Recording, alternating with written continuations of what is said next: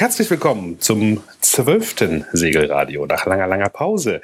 Ähm, ich will auch gar nicht viele Worte drumherum verlieren. Ähm, draußen stürmt's, nicht mehr ganz so doll wie gestern.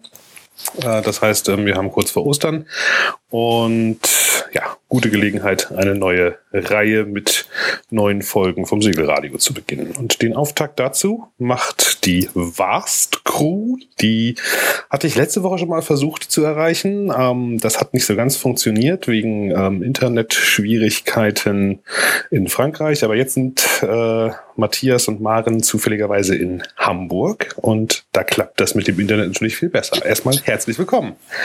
Hallo. Ja, vielen Dank. Hallo. Ja, ähm, vielleicht fangen wir ganz kurz ein bisschen damit an. Ihr seid noch gar nicht gestartet mit eurer Reise eigentlich, oder? Nein, richtig. Sondern ihr habt euch ein Schiff gebaut, mit dem ihr jetzt losfahren wollt. Genau, so sieht's aus. Wir sind gerade eingezogen sozusagen. Wow.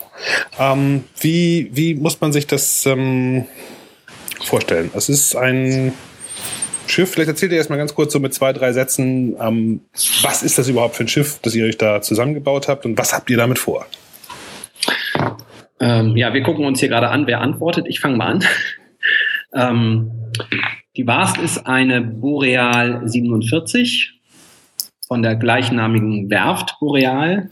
Die haben eine äh, kleine Werft in, äh, in der Bretagne, in einem kleinen Ort namens Tréguier. Ähm, ja, und das ist eine Aluminium-Yacht äh, mit äh, einem Centerboard, also mit einem variablen Tiefgang zwischen einem Meter und 2,20 Meter, glaube ich. Ähm, ja, Innenballast mit so einer Ballastbombe unterm Rumpf und ähm, in einem, was es vielleicht auch noch besonders macht, so einem Aluminium-Dockhaus, wo der Navigationsplatz ist mit Blick übers Schiff. Ähm, ja, also die kleine Schwester sozusagen von der Boreal 52, die auch gerade Europas Yacht des Jahres geworden ist in der Kategorie Blauwasserjachten. Mhm, also durchaus ein äh, renommiertes Haus, mit dem ihr euch da unter zusammengesetzt habt. Relativ junges Haus, ähm, aber es sind sehr fähige Werfteigner, wie ich finde. Das war auch gar nicht einfach, die zu finden. Wir sind auf relativ langem Rechercheweg bei denen überhaupt erst gelandet, weil die bis ähm, in dieses Jahr, als sie das erste Mal an so einer deutschen Ausstellung teilgenommen haben, noch keinerlei deutsche Berichterstattung auch hatten. Mhm. Ja, eine Werftchef, der uns betreut, der sagt immer, sie geben das Geld bis jetzt ihrer Kunden bis jetzt nicht für Werbung aus. Mhm. Und darum war das so ein bisschen schwierig, äh, die überhaupt zu finden. Als wir sie gefunden hatten, war alles toll, aber da musste man erstmal hinkommen. Okay. Ähm, ganz vielleicht erstmal die Frage vorweg. Ich meine, ich stelle mir jetzt vor, ich überlege mir, ich will irgendwie eine große Segelreise machen. Ähm, da ist bei mir irgendwie immer so der erste Anlauf, ich schaue mich mal auf den Gebrauchtmarkt um. was gibt's da zu kaufen? Für euch war das, äh, wir bauen ein neues Schiff. Warum nicht irgendwas kaufen, was, was äh, schon da ist? Ähm, ja, eigentlich haben wir den ganz normalen Weg genommen. Wir waren ja vorher schon oder sind immer noch auch Eigner eines unseres äh, anderen Bootes, mit dem wir die letzten vier Jahre unterwegs waren auf der Ostsee, die Black Molly. Ähm, die, mit der waren wir in Heiligenhafen und sind im Sommer immer längere Zeit darauf schon zu Hause gewesen, sind gesegelt und haben parallel gearbeitet und ähm, hatten eigentlich dieses Schiff ausgewählt, um, wenn wir mal weiterfahren wollen, schon das richtige Schiff zu haben.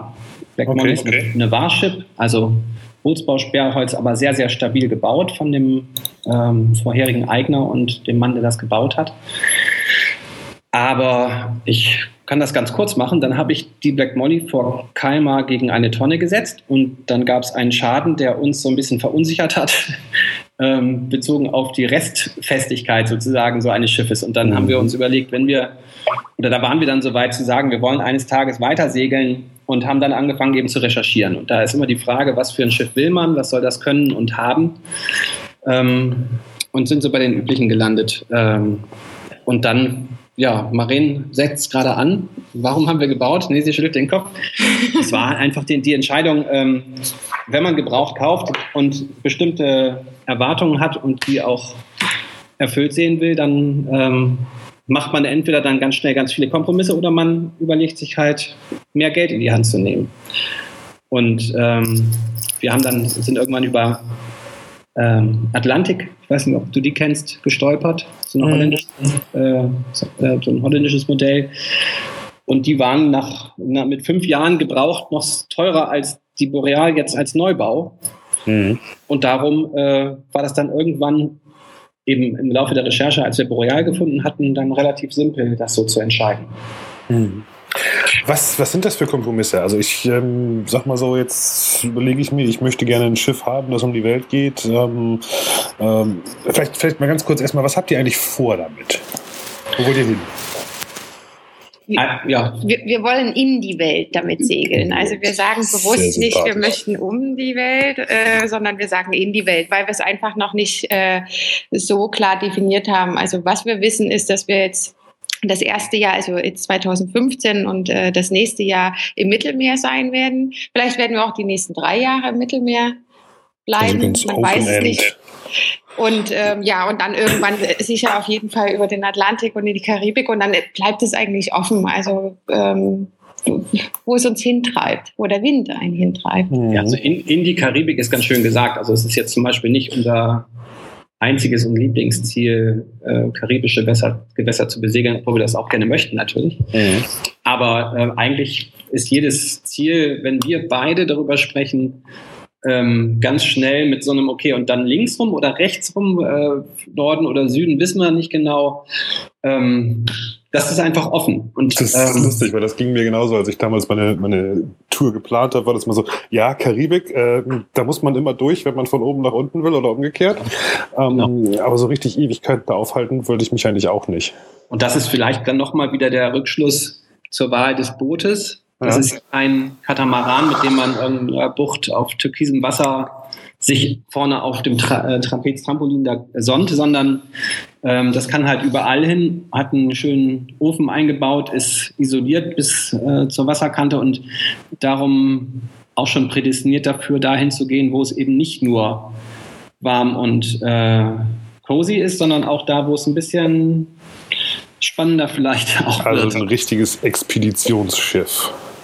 Ja, also dafür ist es gebaut und so wird es ja. auch genutzt. Nicht? Also haben sich gerade zwei zum Beispiel unten äh, in Ushuaia auch getroffen und äh, zwei Boreals und äh, die Eigner haben ihr eigenes, äh, ihre eigene Boreal 44 auch gerade da unten liegen und gehen da segeln. Also das ist schon ähm, eigentlich die Idee gewesen, hinter diesem Schiff eins äh, zu entwerfen und zu bauen, dass das eben auch kann. Oh.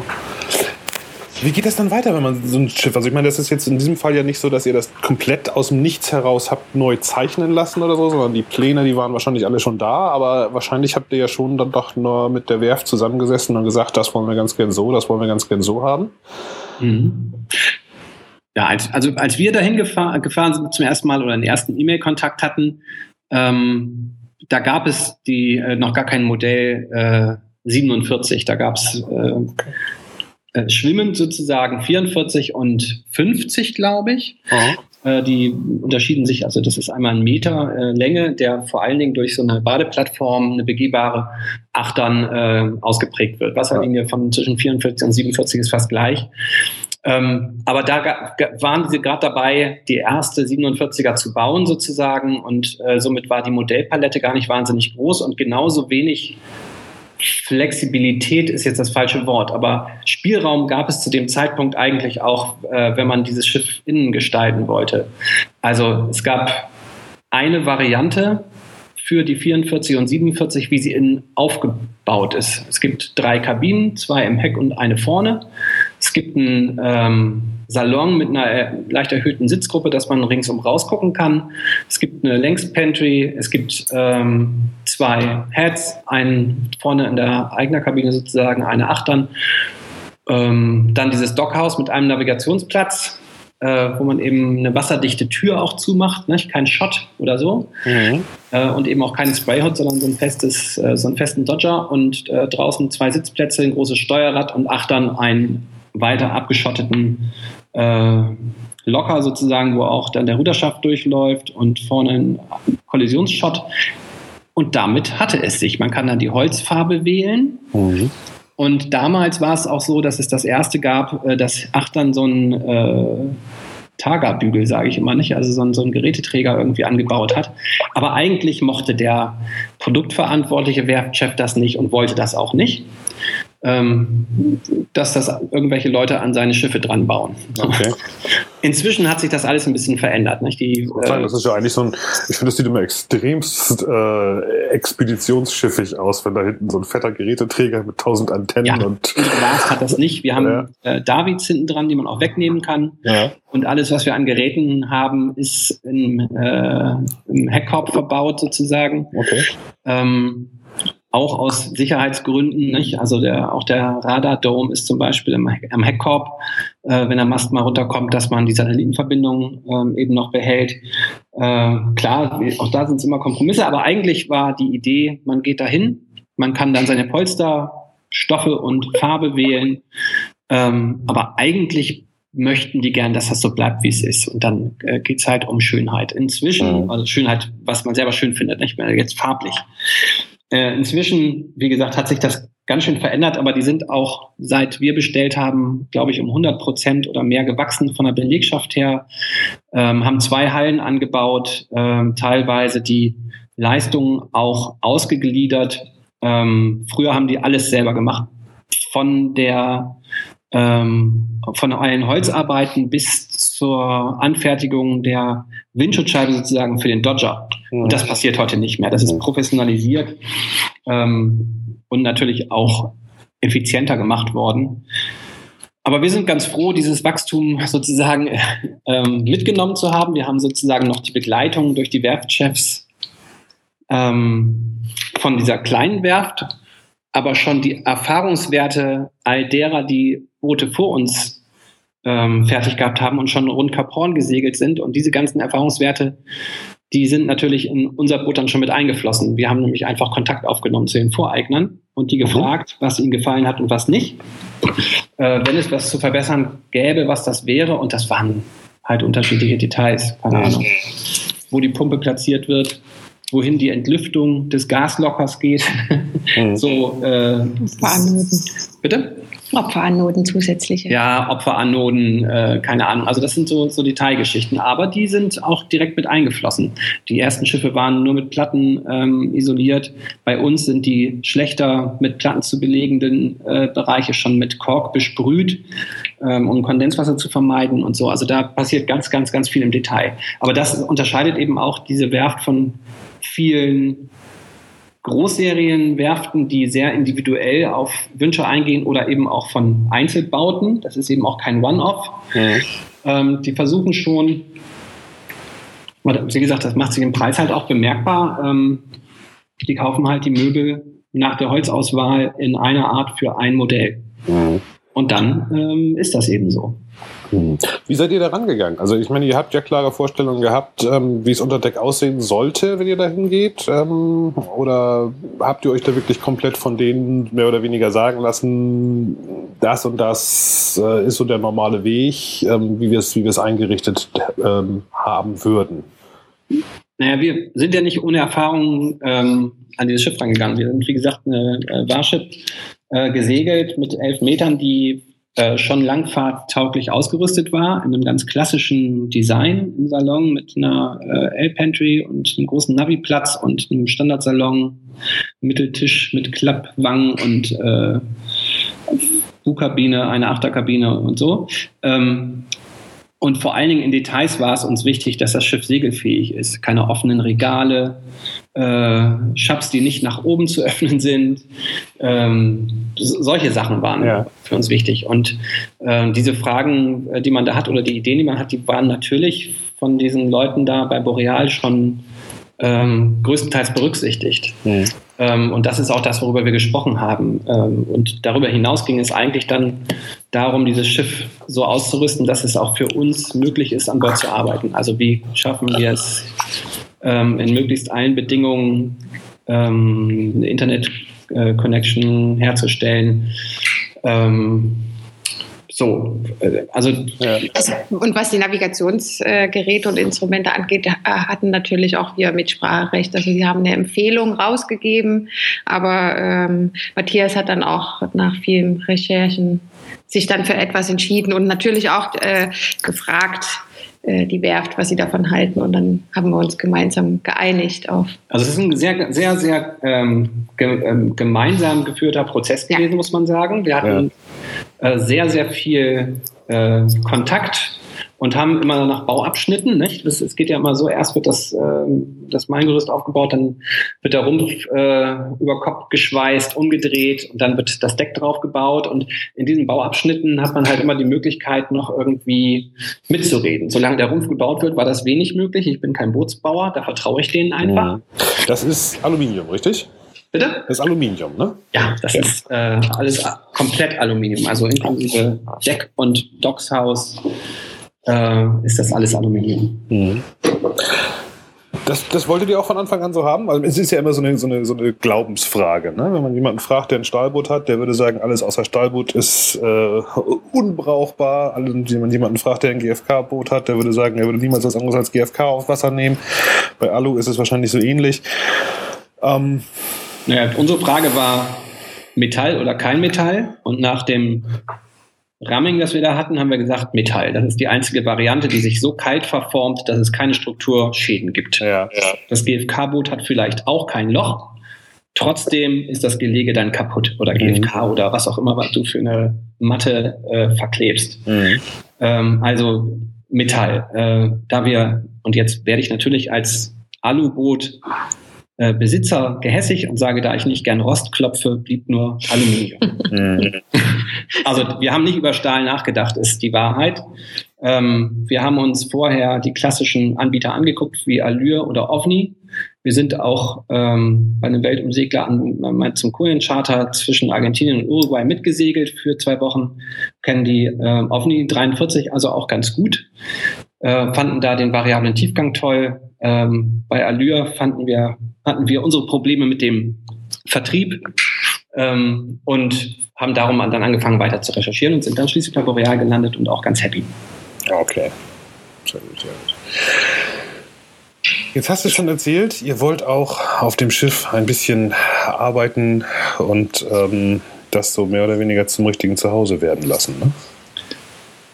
ja, wir sind äh, umgezogen äh, vor 14 Tagen, am 13. Ähm, haben wir die erste Nacht an Bord verbracht und sind tatsächlich mit Sack und Pack ähm, nach Frankreich gefahren. Also unser Auto voll und noch ein weiterer Transporteur mit zwölf Umzugskisten plus das ganze Bootsmaterial, das wir äh, vorher hier schon gesammelt hatten und äh, machen das, was wir die letzten vier Jahre schon gemacht haben, jetzt nur mit einer gewissen Erweiterung. Die letzten vier Jahre waren wir im Sommer an Bord unseres Bootes, haben in Heiligenhafen irgendwann die Leinen losgemacht und sind Dänemark, Schweden und deutsche Küste einfach gesegelt und haben versucht, ähm, soweit es ging, von Bord zu arbeiten. Das können wir, weil äh, Marine eben eine Firma hat für digitale Produktion, die sich gut remote äh, sozusagen managen lässt, nicht nur im Sinne von Geschäftsführungsmanagement, sondern auch, weil wir beide noch in Projekten auch direkt arbeiten. Aber das läuft eben alles auf Distanz, bis auf notwendige Meetings, die stattfinden müssen. Und dann haben wir das Boot liegen lassen, sind mit dem Zug, ähm, Zug dann hier nach Hamburg gefahren oder dahin, wo die Meetings waren, haben die Meetings gemacht und sind wieder zurück zum Boot und sind weitergesegelt. Also so richtig im, im Stile des digitalen Nomadentums. Genau. Richtig, genau. Und, und die, äh, die Art und die, die Dienstleistung, die, ähm, die Vast Forward, wie die Firma heißt, da anbietet, ist eben ähm, im Prinzip zentrales Projektmanagement und digitale Produktion. Da sitzt also eine, eine große Menge von Mitarbeitern in ganz Deutschland, auch in Frankreich, Australien. Und die werden eben je nachdem von dem zentralen Projektmanagement, das in Hamburg meistens sitzt, eben oder von uns betreut, je nachdem, was die Agenturen, die uns beauftragen, für Anforderungen haben. Was, was gab es zuerst, die Firma oder den Bootsnamen? Ja, natürlich die Firma. Die, äh, also, Maren, macht das ja schon seit, seit vielen Jahren. Die GmbH gab es seit 2008. Ja. Und ähm, das ist eben gewachsen, genauso wie diese Idee zu segeln, seitdem eigentlich erst gewachsen ist, seit Maren nämlich in Hamburg ist und hier alleine angefangen hat zu segeln, ohne mich. Ich mache das schon mein Leben lang durch meinen Vater, aber Maren fing ganz alleine, aber dann die ist hierher gefahren und hat gesagt, wenn man in Hamburg lebt, muss man auch segeln lernen. Und ist dann segeln gegangen. Das so. ist auch richtig so. Das, und hat dann äh, gesagt, dass wir dann ein Boot kaufen. Und dann, ja, haben wir halt, äh, sind, wir sind da reingewachsen. Ähm, die Möglichkeiten der Firma sozusagen oder dieser Arbeitsweise ähm, mit unserem Hobby zu verbinden. Das war weder ein Zwang noch äh, die ursprüngliche Idee beim Segeln. Mhm. Wir sind früher gern mit Rucksack gereist. Also das war früher Marens Lieblingsart zu reisen und die hat mich sozusagen darauf gebracht. Dann haben wir damit angefangen und haben eigentlich dieses Weiterreisen mit eigenem kleinen Gepäck äh, aufs Boot verlegt. Ja. Die Strecken wurden kürzer, wie das in Segelbooten so üblich ist. Man kann ja nicht so schnell. Aber ähm, dafür. Äh, Bis zu einem bestimmten Punkt, dann werden sie auch wieder länger, ne? Ja, ja länger, aber ja nicht schneller. Nicht? Also ja, man kommt nicht in kurzer Zeit wahnsinnig weit. Man muss dann eben anders planen. Und ähm, wir haben jetzt eben die letzten vier Jahre das sozusagen auf der Ostsee geübt. Und äh, Maren ist diejenige, die immer ein bisschen drängelt. Ähm, also auch jetzt, dass es weitergehen soll. Äh, und eigentlich hält uns die Vernunft im Moment dabei, erstmal ins Mittelmeer zu gehen, weil das die Wege noch kurz hält. Wir haben beide noch Familie. Ähm, und äh, da muss man auch irgendwie erstmal sehen, wie das so klappt. Und wir üben sozusagen jetzt nach der Ostsee im Mittelmeer. Ähm, klappt das mit der Connection oder mit dem, der Verbindung von Boot ins Internet? Können wir so gut arbeiten, wie wir das wollen? Und neben diesem Projektmanagement ist natürlich auch eine Idee, äh, Agenturen oder neue Auftraggeber äh, anzusprechen. Das heißt, wenn wir irgendwo irgendwann in Barcelona sind, dann werden wir da nicht nur im Hafen sein, sondern wir werden auch Termine da machen und dann die mhm. Agenturen ansprechen. Wie, wie muss man sich das vorstellen? Also wenn ihr sagt, ihr, ihr arbeitet an Bord und dann fahrt ihr eben kurz zu irgendwelchen Meetings, irgendwie mal nach Hamburg oder sonst irgendwas. Aber ähm, wie, wie habt ihr das gelöst, dass ihr unterwegs ja, wenn man da irgendwie kommunizieren will, muss man ja ständig irgendwie auch online sein, beziehungsweise Verbindungen haben. Wie, wie macht ihr das? Naja, so, guck mal, so wie wir jetzt das Interview führen, mhm. so läuft die Arbeit ungefähr ab. Nicht? Du hast Telefon, Skype und E-Mail, das sind die wichtigsten Tools, wenn man dieses Wort mal benutzen will. Ähm, das ist ja bei äh, so äh, verteilt arbeitenden Teams immer die Frage, äh, brauchen die eigentlich, äh, also was brauchst du eigentlich dafür? Und unsere Überzeugung und auch das Gelernte ist, dass wir vor allen Dingen die Verbindung brauchen, wenigstens mit dem Telefon. Und dann ähm, muss man sich eben gut absprechen. Äh, und je nachdem, wie offen unsere Projekte sind, lässt sich das eben auch relativ gut von Projektmanagement zu Projektmanagement übergeben. Mhm. Ähm, eigentlich stellt sich für uns immer eher die Frage nach der Disziplin. Also morgens aufstehen, ähm, bedeutet für Maren immer gleich an den Rechner gehen. Äh, für mich bedeutet es immer erstmal Kaffee kochen. Und mhm. äh, äh, das, das pendelt sich dann über die Sommerzeit immer so ein. Oder so war es in den letzten Jahren eben. Ne? Die, am Anfang ist das noch so ein bisschen holperig. Keine Ahnung, von Malmö nach Kopenhagen musste ich dann alleine segeln, weil Maren äh, das Wetterfenster war günstig und Maren musste aber irgendwie noch ein Projekt fertig machen und dann bleibt sie halt unter Deck und ich fahre dann dahin. So. Mhm. ähm, aber meistens versuchen wir es so zu machen, dass wir die Notwendigkeiten zu arbeiten äh, so legen, dass das eben irgendwo im Hafen passiert. Im Hafen oder vor Anker passiert. Ähm, da Hafen ist darum auch nicht unwichtig, weil es meistens äh, WLAN gibt. Wenn das WLAN zu schlecht ist, haben wir haben so einen Yachtrouter eingebaut, der kann eben auch über eine SIM-Karte dann einfach sich in ganz Europa ins äh, Telefonnetz einwählen. Da haben wir dann irgendwie mhm. knapp 10, 10 Gigabyte Datenvolumen und die ähm, reichen dann auch, dass wir äh, darüber die meisten Arbeiten erledigen können. Das funktioniert natürlich ganz gut. Jetzt hier in Europa kriegt man sicherlich fast überall nochmal irgendwie so eine äh, Verbindung zustande. Ja. Ähm, ja. Das ist natürlich spätestens, wenn ihr dann so ein bisschen in die abgelegeneren Ecken dieser Welt kommt, ähm, nicht mehr so einfach gegeben. Also da ich sag mal, gibt es dann unter Umständen auch gar kein Mobiltelefonnetz mehr? Habt ihr da auch irgendwie ist das, für ist das, ist das, ist das jetzt eine Warnung? Nein, das ist dann nicht mehr eine Frage, wie, wie was, was, was ihr da, wie ihr damit. Nein, nur ein Scherz. Die, die, ähm, wir haben das natürlich äh, uns überlegt. Wir haben eben eine Satellitenanlage, äh, von Inmarsat Fleet Broadband heißt das. Ähm, das ist natürlich ähm, vom Datenvolumen her sehr begrenzt. Ähm, und wir haben natürlich SSB-Paktor, sodass Text-E-Mails immer gehen werden. Da wird sich das Nutzungsverhalten, unser Nutzungsverhalten anpassen müssen. Und ähm, das ist auch so ein Teil dessen, was wir jetzt als Weiter äh, Erweiterung äh, unseres Übens bezeichnen, nämlich unsere Arbeitsweise und auch unser Surfverhalten vor allen Dingen zu verändern. Mhm da wir da mehr oder weniger Profis sind in diesem digitalen Sektor, sind wir da natürlich auch viel unterwegs. Wir müssen immer wissen, was nachgefragt wird. Äh, das heißt, auch Recherchezeit ist für uns Arbeitszeit. Ähm, und das wird sich dann irgendwie verändern müssen. Also da werden wir noch konsequenter sein müssen, dass das dann eben nicht von Bord stattfindet und man dann schon gucken muss, äh, wie man seine Reiseroute legt, beziehungsweise mhm. wann man auch reist, um solche Dinge vielleicht eine Woche lang dann doch zu Hause zu machen oder im Büro. Mhm. Ja gut, das ist ja so ein, so, ein, so ein Weg, den ich mir mittlerweile auch immer häufiger angewöhnt habe, dass ich eben, wenn ich irgendwo jetzt in Panama da drüben unterwegs bin, dann eben gucke, okay, ähm, dann muss man halt entsprechend planen, dass man die und die Zeit in der Marina verbringt. Da hat man dann zumindest etwas, was ähm, im allgemeinen Internet heißt. Ja. Ähm, das genau. ist auch nicht immer unbedingt vergleichbar mit dem, was man so im heimischen Wohnzimmer ähm, gewohnt ist. Ja, wobei man das ja schon auch lernt, wenn man jetzt in den Marinas in, in, äh, in Frankreich ist, äh, dann da ist schon die Geduld äh, als erstes gefordert, wenn die Leitung permanent abbricht oder ja. der Nachbar auch äh, online geht und plötzlich die E-Mails fünf Minuten brauchen, um rauszugehen ohne Anhang und so. Also ich glaube schon, dass das eine Übung werden wird für uns schon ähm, jetzt in den nächsten zwei Jahren und dann ähm, eine Frage, genau wie du es jetzt auch machst, der Konsequenz, äh, wann arbeite ich wo, mhm. ähm, wann bin ich wo, um, um das zu machen und Wegezeiten müssen ja sowieso abgezogen werden. Nicht? Wir können nicht ähm, oder wollen nicht äh, via Satellit jetzt äh, Facebooken, dann, äh, wenn wir unterwegs ja. sind. Ja, 23, 23 Euro pro Megabyte. 23 Euro pro Megabyte. Ja. Als Anhaltspunkt. Wow. Da überlegt man sich das zweimal. Da überlegt man sich das zweimal. Also kann ich euch insofern beruhigen. Ähm, äh, ich zahle in Panama im Moment für 3 Gigabyte 15 Dollar das ist super. Das,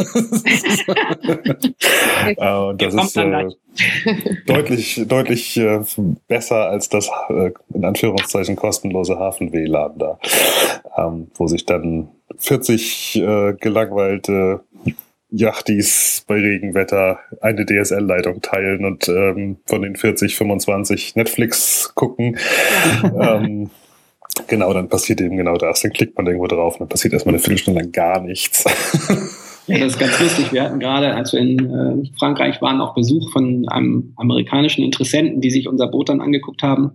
Und der fragte auch als erstes, was für eine Internet-Connection wir haben und ob damit Netflix, Netflix möglich wäre. Ja, ja, ja das ist da drüben, das ist bei den leider sehr verbreitet. Der, also. der Plotter hat ihn nicht interessiert. Ja, nee, nee das war nicht so wichtig.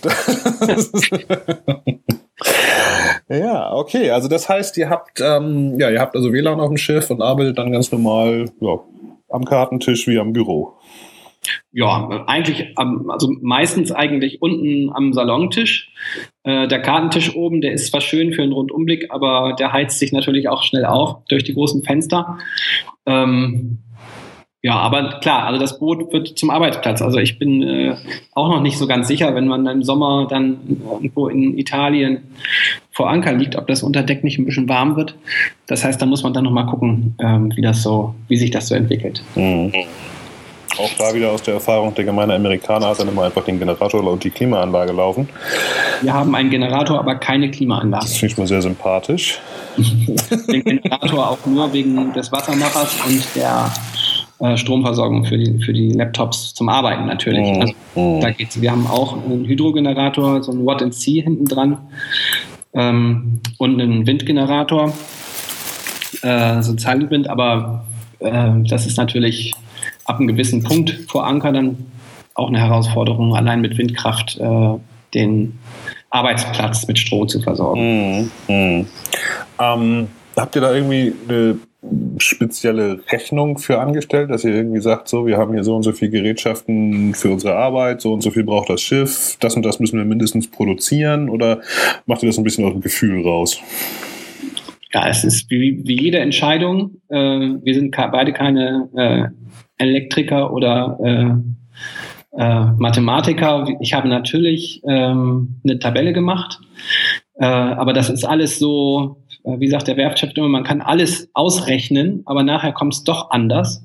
Und man muss äh, idealerweise so rechnen, dass man die Möglichkeit hat, äh, einfach mehr zu produzieren. Und als wir angefangen haben, über den Wassermacher zu sprechen und der Generator äh, notwendig wurde, war es ja sowieso keine Frage mehr. Also ähm, auf unserem letzten Schiff hatten wir weder einen Generator noch einen Hydrogenerator noch einen Windgenerator. Mhm. Ähm, da haben wir dann eben zugesehen, dass wir an Landstrom kamen, wenn es notwendig wurde.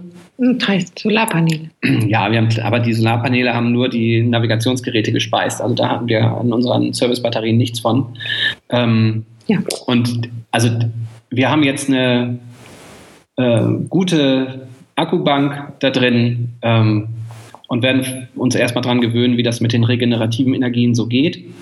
Die Erfahrungswerte der Werft sagen, auch mit permanent arbeitendem Autopiloten äh, kann man mit Hydrogenerator und Windenergie super klarkommen.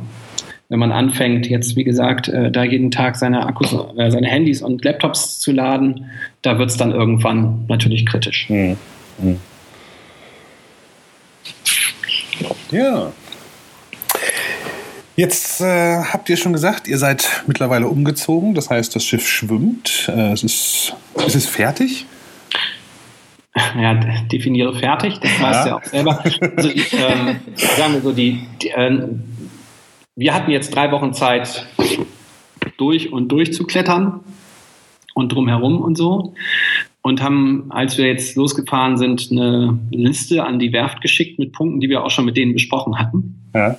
Die sind mit uns durchgekrabbelt und haben uns natürlich alles gezeigt. Und ähm, es gibt noch so ein bisschen Elektronik. Äh, Detail, was fertiggestellt werden muss. Der Plotter tut nicht, wie er soll. Ähm, aber es ist so ein Hardware-Problem, glaube ich, da von dem, von dem Teil. Ähm, dann wird noch ein kleiner Raspberry Pi, ich weiß nicht, ob du die kennst, eingebaut. Das ist so ein, so ein Mini-Computer, ne? Genau, für, für keine 40 Euro. Da lassen wir von befreundeten Entwicklern eine Lösung bauen, die die Daten bündelt und automatisch mit so einem Cron-Job, also nach Zeit, äh, raussendet sozusagen in unseren Blog dann später. Das ist als, noch, als Tracker. Genau, aber ein eigener, nicht? Jetzt ja. kein Yellow Brick oder so ein Quatsch, sondern eben einer, der uns nichts kostet, außer die Datenübertragung. Mhm. Ähm, und ich glaube, nachher mal gucken, was wir damit machen. Das ist, glaube ich, ein ganz schönes Projekt, weil das eben sehr, sehr kostengünstig ist und an den Standardschnittstellen angeschlossen werden kann. Also das ist auf jeden Fall ganz interessant. Das haben wir uns eben von ähm, ja, haben wir, also das wird gerade programmiert und äh, installiert. Ähm, und solche Details, Holzdetails, äh, ein paar Sachen waren nicht so schön, das wollte der Werkchef selber neu gemacht haben und so. Und dafür nutzen sie jetzt die Woche bis Ostern. Mhm.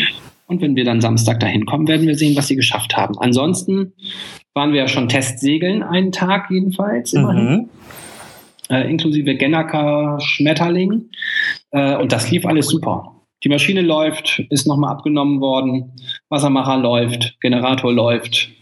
So, also die Dinge, die für uns wichtig sind, scheinen erstmal so weit zu sein, dass man jetzt segeln gehen kann. Und das ist das, was jetzt vor uns liegt. Ne? Also Testfahrten, weitere. Das heißt, die ersten Meilen sind im Kielwasser. Ja, wie viel waren es? Weißt du auch nicht? 17. 17. Es, also, werden, es werden sicherlich noch mehr werden. Ja, es war wirklich ein Nachmittag, vor allem war der mit, äh, mit Werftchef und so. Ähm, wir werden jetzt äh, die, auch das Wetter in den nächsten Wochen nutzen, um mal zu gucken, was damit so geht. Nicht gleich übertreiben. Nicht? Äh, äh, Tidengewässer und so sind für uns ja jetzt auch erstmal neu. ähm, und das ist das, was jetzt erstmal spannend wird. Ja, gut. Ich glaube, wenn ihr erstmal ein bisschen von der französischen Küste weg seid, dann ähm, ist das mit den Tidengewässern auch nicht mehr ganz so schlimm. Nö, aber wir, wir, wollen ja erstmal, also wir, äh, es ist ja auch so lustig, man, wenn man sein Schiff versichern will, kann man ja nicht machen, was man will. Nicht? Die, äh, wir dürfen wahrscheinlich erst Anfang Mai in Richtung Biskaya aufbrechen, Aha. weil wir sonst keinen Versicherungsschutz haben. Ähm, die gucken sich dann das Wetterfenster an und sagen uns, wann wir dürfen. Mhm. Das heißt, bis dahin haben wir noch Zeit, äh, ein bisschen rumzuzuppeln an den Segeln und äh, uns die schönen, schönen Häfen da anzuschauen, die, äh, die schon auf uns warten, die bretonischen, genau. Sehr schön, sehr schön. Ganz kurz nochmal, ähm, ihr habt ja auch ein bisschen auf eurem Blog, vielleicht kannst du über die Gelegenheit mal ganz kurz einstreuen, wie der eigentlich heißt. Ja, das, also die Firma heißt ja Bast Forward. Jetzt komme ich gleich durcheinander. Und das Projekt, äh, das wir jetzt äh, hier anstoßen, das haben wir Vast Floating genannt. Und so heißt auch der Blog. Vast-floating.com. Okay, das werde ich natürlich auch noch ein bisschen verlinken in dem Text zur ja. Folge.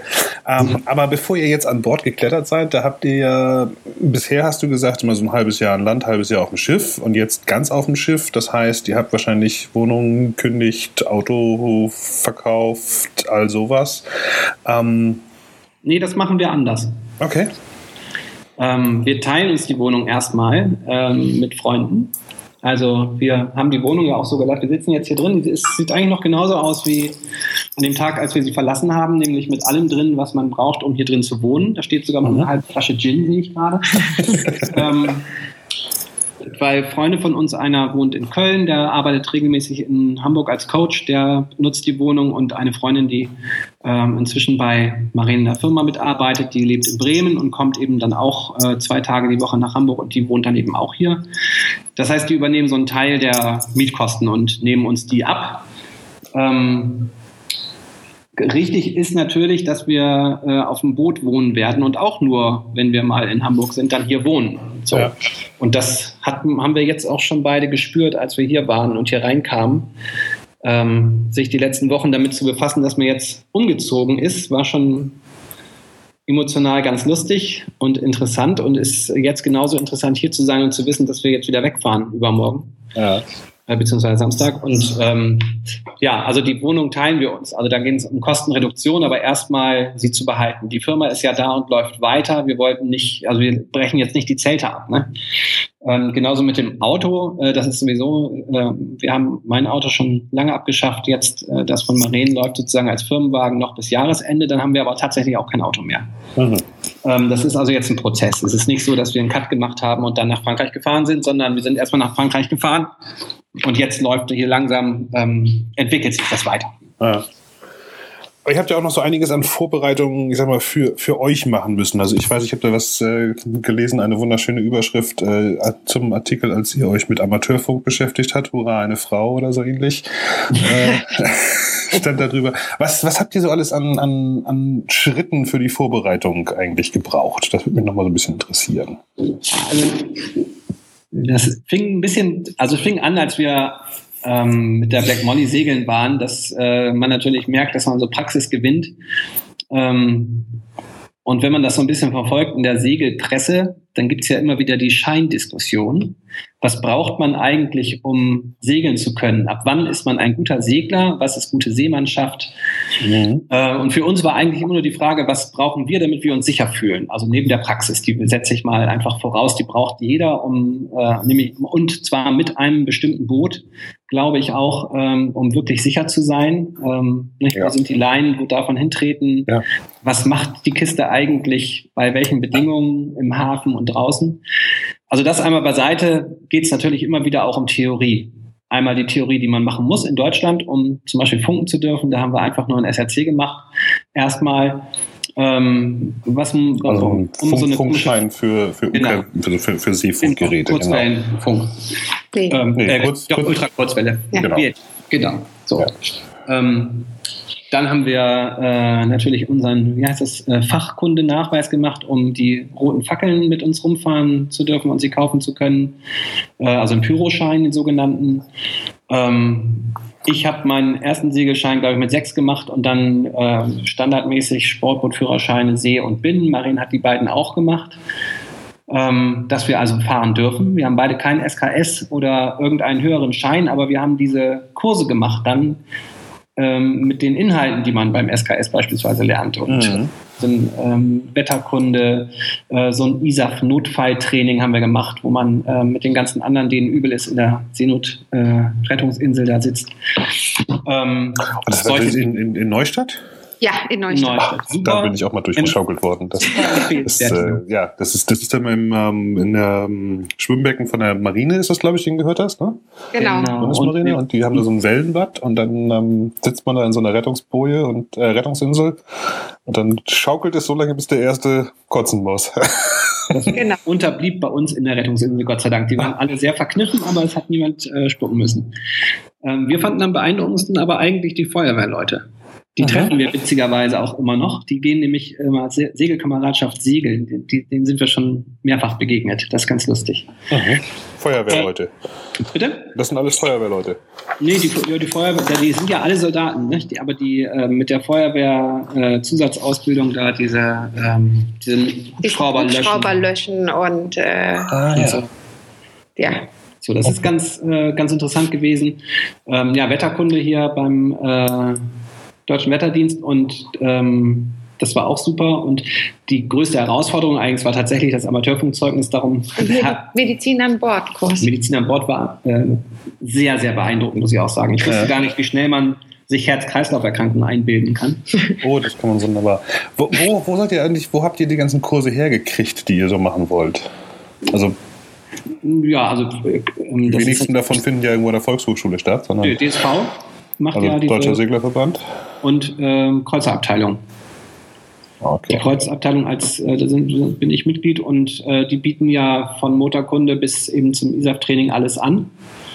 Mhm.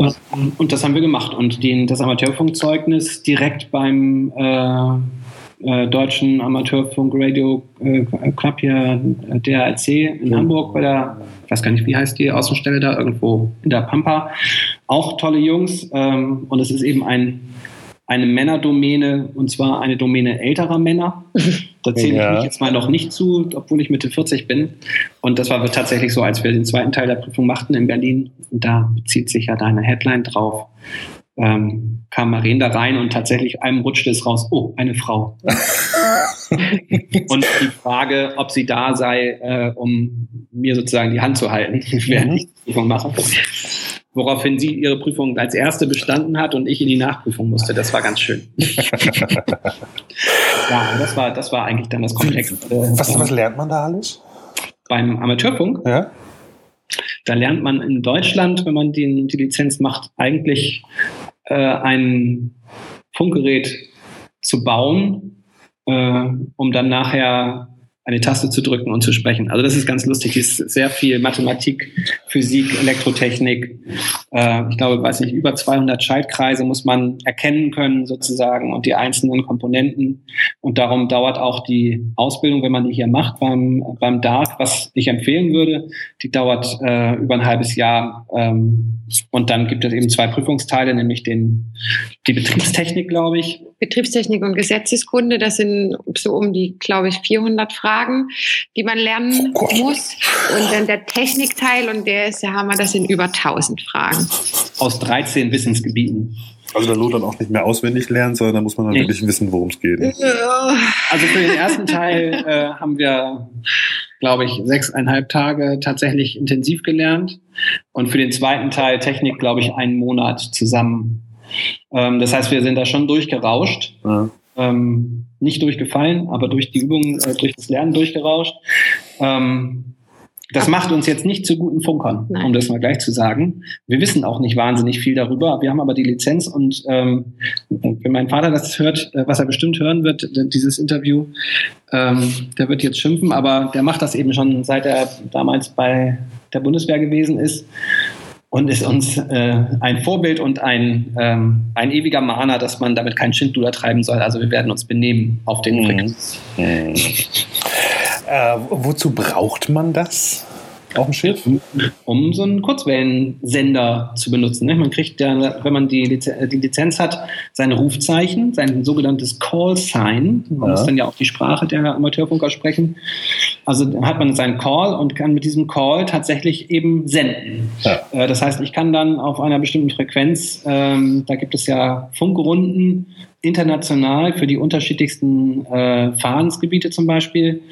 Äh, da kann ich dann sagen, mein äh, Callsign Data Lima 2 Mike Alpha Was auch immer, Tango. Ja. So, das mal mein Callsign. Damit darf ich mich dann melden und dann äh, können die alle nachgucken, gibt es den wirklich? Ja, der darf hier tatsächlich senden und dann sagen sie auch Hallo. Und das tut auch jemand? Also ich meine, das wird, das wird echt überprüft? Ja, von den Amateurfunkern, denn das ist eine ja per Gesetz äh, auch ähm, bereitgestellte Bandbreite von, von Frequenzen, also auf den verschiedenen Bändern, die eben für den Amateurfunk, äh, Amateurfunk genutzt werden können. Alles nicht kommerziell, was ich super spannend finde, darum kostet das eben auch nichts. Mhm. Ähm, wenn man dann eben Verbindung aufnimmt, man braucht halt das Gerät und die Antenne und dann ähm, geht es eigentlich schon los. Und äh, es gibt da unterschiedlichste Ausprägungen bei dem Hobby, aber es gibt eben gerade für Segler sehr interessante und attraktive Möglichkeiten, auch eben Mails zu verschicken. Das wird von den klassischen Amateurfunkern nicht gern gesehen, weil das den eigentlichen Zweck nicht erfüllt. Amateurfunk mhm. dürfen nämlich nur über Amateurfunk sprechen, wenn sie miteinander reden. Mhm. Ähm, aber es wird geduldet. Und diese Duldung, die nutzen wir natürlich gerne. Okay. Also das ist so ein bisschen der, der Hintergrund, warum ihr das haben wollt. Richtig. Kontakt halten, Informationen kriegen und dann eben auch so ein bisschen das, das mit dem E-Mail nutzen. Genau. Kann ich gut verstehen. Ich mache das mit SailMail, das ist extra dafür erfunden worden. Richtig. Ähm, ist allerdings dann kein Amateurfunk, sondern ist im Bereich der Seefunkfrequenzen, also andere Frequenzbereiche. Ja. Ähm, und ähm, ist dann eben kommerziell und kostet auch ein bisschen Geld. ja, wir können auch SailMail nutzen, ja. aber müssen dafür genauso bezahlen, dann natürlich wie du. Okay. Gut. Ähm, sonst noch größere Scheine, Vorbereitungszertifikate, äh, ich darf um die Welt segeln, Erlaubnis, äh, Notwendigkeit? Nee, wie gesagt, wir haben, ähm, das war sozusagen unsere äh, ganz persönliche Entscheidung. Wo fühlen wir uns noch nicht so sicher? Ähm, wo möchten wir was wissen? Womit möchten wir uns mal beschäftigt haben? Also, keine Ahnung, man macht ja auch das ISAF-Training zum Beispiel nicht um, ähm, also wir brauchen die Bescheinigung tatsächlich, wenn wir jetzt 2016 entscheiden würden, mit der ARC in die Karibik zu segeln, ja. dann sehen die gerne so ein ISAF-Training, glaube ich. Ja, das ISAF ist International Sailing, weiß ich nicht, Federation. Safety irgendwas, ist, doch, ist das nicht? Äh, safe, safe, ja. Äh, das ist dieses Notfalltraining halt. Und wenn man genau. da das Zertifikat hat, ich glaube, das braucht man, um da, oder zumindest einer, glaube ich, der Skipper braucht das, um an äh, der ARC teilnehmen zu können. Aber das habe ich auch erst rausgekriegt, als wir das schon gemacht haben. Also das war wirklich so ein Interesse, ähm, steigt niemals in die Rettungsinsel, solange dein Schiff noch schwimmt. Ja. Äh, das lernt man da sehr eindringlich. Ja, also ähm, es geht also nicht nur darum, ähm, sich in der Rettungsinsel zu, zu Recht zu finden, sondern auch äh, überhaupt so das Ganze drumherum. Es geht um die Thematik, also genau wie bei Medizin an Bord. Ich werde ja kein Arzt dadurch, dass ich mich mit dem Thema beschäftige, aber ich habe mich damit mal beschäftigt. Ich, äh, wir haben unsere Reiseapotheke danach ausrüsten lassen. Ähm, da ist so ein toller Arzt übrigens da in Großsand, äh, in Wilhelmsburg im Krankenhaus, der ähm, hat uns da sehr unterstützt. Und dann die Malteser Apotheke, die waren auch super. Ähm, da kriegt man mal einen kleinen Einblick, was relevant und sinnvoll sein kann. Ob man das dann macht, so wie die das sagen, das kann man dann ja immer noch entscheiden. Aber uns ging es eben darum, in den verschiedenen Wissensgebieten mit Leuten zu sprechen, die das professionell machen und dann eben zu entscheiden, was wir davon mitnehmen und was nicht. Also ich brauche nicht den Schein, wo drauf steht, teilgenommen sozusagen. Ich mhm. möchte mich mit dem Wissensgebiet beschäftigen. Und das haben wir gemacht, da wo wir das Gefühl hatten, da fehlt uns was oder damit mhm. haben wir uns gar nicht mit beschäftigt oder so. Mhm. Ja, das habe ich damals ja so ähnlich gemacht. Ich habe halt auch nur den, den Sportbootführerschein damals gemacht, als ich, weiß ich gar nicht, 15 war oder so. Ähm, dann, bevor ich mich dann auf die richtig große Reise gemacht habe, natürlich noch mal ein bisschen ähm, mit dem theoretischen Background beschäftigt. Ich habe mir damals auch gesagt, ich brauche eigentlich keinen Zettel auf dem draufsteht, dass ich jetzt da gewesen bin oder dass ich das gemacht habe, sondern ich muss halt wissen, was in den Büchern drin steht, die man dafür lernen soll. Ne? Ja, genau. Ja, ja, nee, das äh, kann ich schon verstehen. Ja, dann ähm, jetzt die nächste große Frage natürlich, wann geht's los? Ja, wir, also jetzt sind wir in Hamburg. Am Samstag fliegen wir wieder nach Frankreich, ähm, nach Paris, dann mit dem Zug da an die Küste. Das ist ja alles so ein bisschen ganz weit draußen, äh, ziehen dann wieder aufs Schiff und gehen dann Testsegeln und wir schätzen mal, dass es im Mai losgeht, tatsächlich. Mhm. Ähm, wir werden ein bisschen äh, zwischen Frankreich und England vielleicht hin und her segeln und nicht nur die bretonische Küste. Ähm, wie gesagt, jetzt den Wind mitnehmen, der da ist. Da kriegt man ja auch immer ein ganz gutes Gefühl fürs Boot. Und dann, sobald wir dürfen, um nochmal den Versicherungsaspekt mit reinzubringen, ähm, geht es dann irgendwie von Ecke Brest nach A Coruña, nehme ich mal an. So. Aber da gibt es hier doch eigentlich auch nur also die, die, die Biscaya, aber ansonsten gibt es, glaube ich, keine weiteren Einschränkungen mehr. Ne?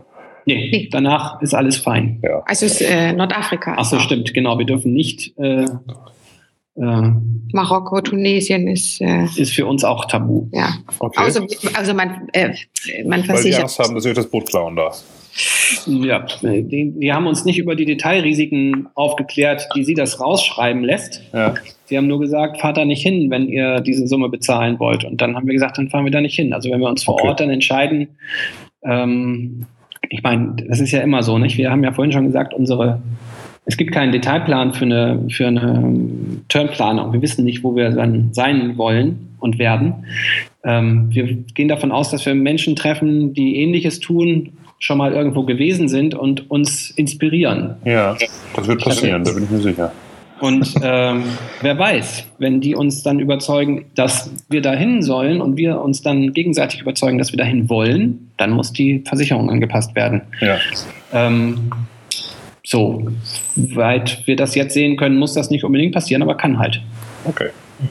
Na gut, das ist ja vernünftig. Also ich hatte das bei mir damals ja auch, ähm, ich glaube, meine, meine Casco-Versicherung ähm, erlaubte mir noch bis zu den Azoren zu segeln und weiter nicht mehr. Und dann ähm, war halt ab den Azoren gab es halt keine Casco-Versicherung mehr. Ja, das, gut. dann bei mir wahrscheinlich dann genau der umgekehrte Weg äh, als bei euch. Da wurde es dann billiger mit der Versicherung. Aber ähm, gut, da spielt natürlich dann der Bootswert eine Rolle. Also ein Neuboot, da wird man wahrscheinlich nicht darauf verzichten, dass man das versichert hat. Ähm, ja, wir haben ja sozusagen das, was wir äh, wir haben uns entschieden, kein Haus zu bauen, sondern dieses Boot. Ja. Das ist immer unsere, unsere Story. Nicht? Andere ja. bauen in unserem Alter ihr Haus und so. Äh, das haben wir nicht gemacht. Ähm, und natürlich versuchen wir dafür zu sorgen, dass dieser Wert erhalten bleibt. Das ja. Äh, ist klar. Wunderbar.